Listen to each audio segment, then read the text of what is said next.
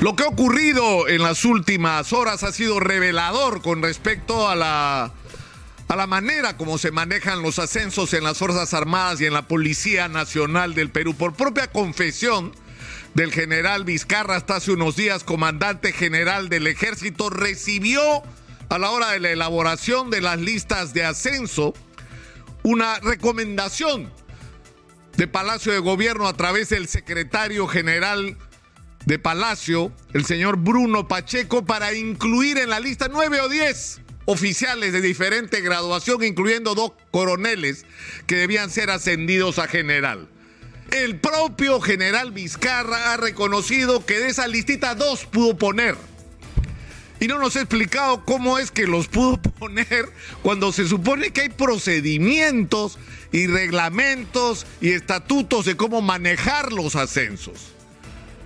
Pero luego de ello, cuando el general es pasado a retiro, sale indignado a denunciar que lo han sacado porque no quiso poner a dos coroneles como generales. Es decir, que si no lo hubieran sacado, el general Vizcarra no abría la boca sobre algo que es absolutamente irregular y cuyas consecuencias legales tendrá que pagar el señor Pacheco, pero que lamentablemente como lo han revelado diferentes testimonios a lo largo de las últimas horas, es una práctica sistemática.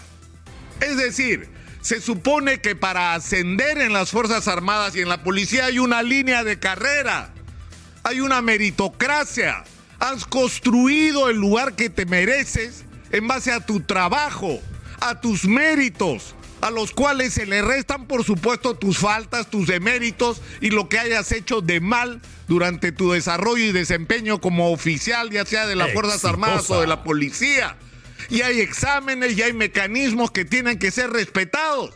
Pero ahora salta a la luz que el propio general Vizcarra se ha saltado las listas, que los que eran primero y segundo no fueron ascendidos, que según los resultados había gente que tenía derecho a ascender porque se lo había ganado y se lo saltaron en la lista.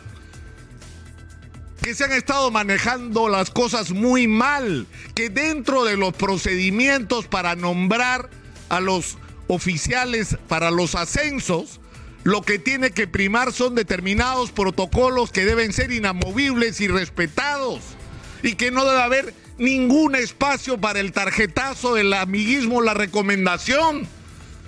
Y que esto ha ocurrido de manera sistemática. Ahora, esto no justifica, porque es decir, la gran promesa del profesor Pedro Castillo es que las cosas en el Perú tienen que cambiar, pero tienen que cambiar. Es decir, si queremos Fuerzas Armadas y una policía realmente institucionalizada, lo que tenemos que hacer es comenzar por respetar las reglas en los ascensos y en los procesos de baja que deben tener reglas de juego claras, que no va a haber espacio a ninguna manipulación, a ningún favoritismo y a ningún tarjetazo o recomendación. Que todo tiene que regirse por la meritocracia y no solamente en las Fuerzas Armadas, sino en todo el aparato del Estado.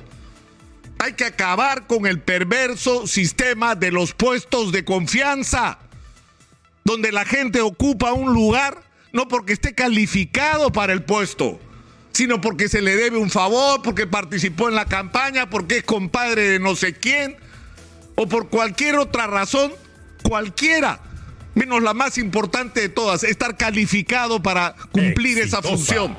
Pero eso qué supone? Una profunda reestructuración de las estructuras de mandos en el aparato del Estado peruano los cargos de confianza políticos tienen que reducirse a lo mínimo indispensable. A lo mínimo indispensable. Y todos los otros puestos del Estado tienen que ser ganados por meritocracia en base a una carrera. Para que si una persona llega a la cúspide de una institución es porque ha recorrido el camino en el cual se ha ganado el derecho a estar ahí porque es el más capaz, porque es un líder, porque conoce su institución, conoce sus problemas, sabe lo que hay que hacer. Y no porque llegó ahí y lamentablemente en la mayor parte de los casos llegó ahí para ver qué se puede levantar en el poco tiempo que va a estar ejerciendo esa función. Es decir, si no producimos esta transformación, Si no la hacemos y no nos la tomamos en serio, no solo vamos a seguir con el manoseo de las instituciones como las Fuerzas Armadas y la policía, y hemos vivido hace unos pocos meses el salto con garrocha que se hicieron a 17 oficiales, a 17 oficiales para poner de jefe de la policía a uno que era de la simpatía del ministro del Interior. Eso es inadmisible y permitimos que ocurra. Y muchos de los que hoy salen histéricos a rajarse la vestidura se callaron la boca. Así como se callaron la boca sobre lo que ha pasado en los últimos años.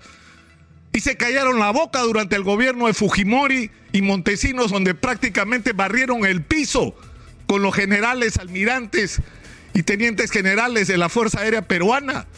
Es decir, hicieron lo que quisieron con nuestras instituciones armadas y policiales y nadie abrió la boca de los que hoy aparecen como muy valientes denunciantes. Hubiera sido bueno escucharlos en ese momento, pero nada de lo que ocurrió en el pasado, nada justifica los errores del presente.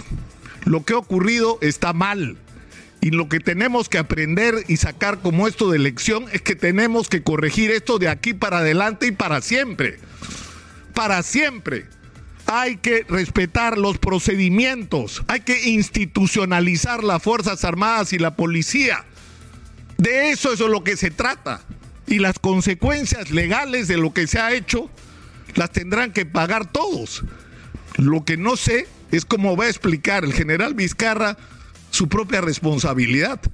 Porque si le pusieron, pidieron meter a nueve y él, pobrecito, solo pudo meter a dos, entonces va a tener que explicar cómo metió a dos de los que le habían solicitado cuando no correspondían al orden de méritos que mandaban los procedimientos legales.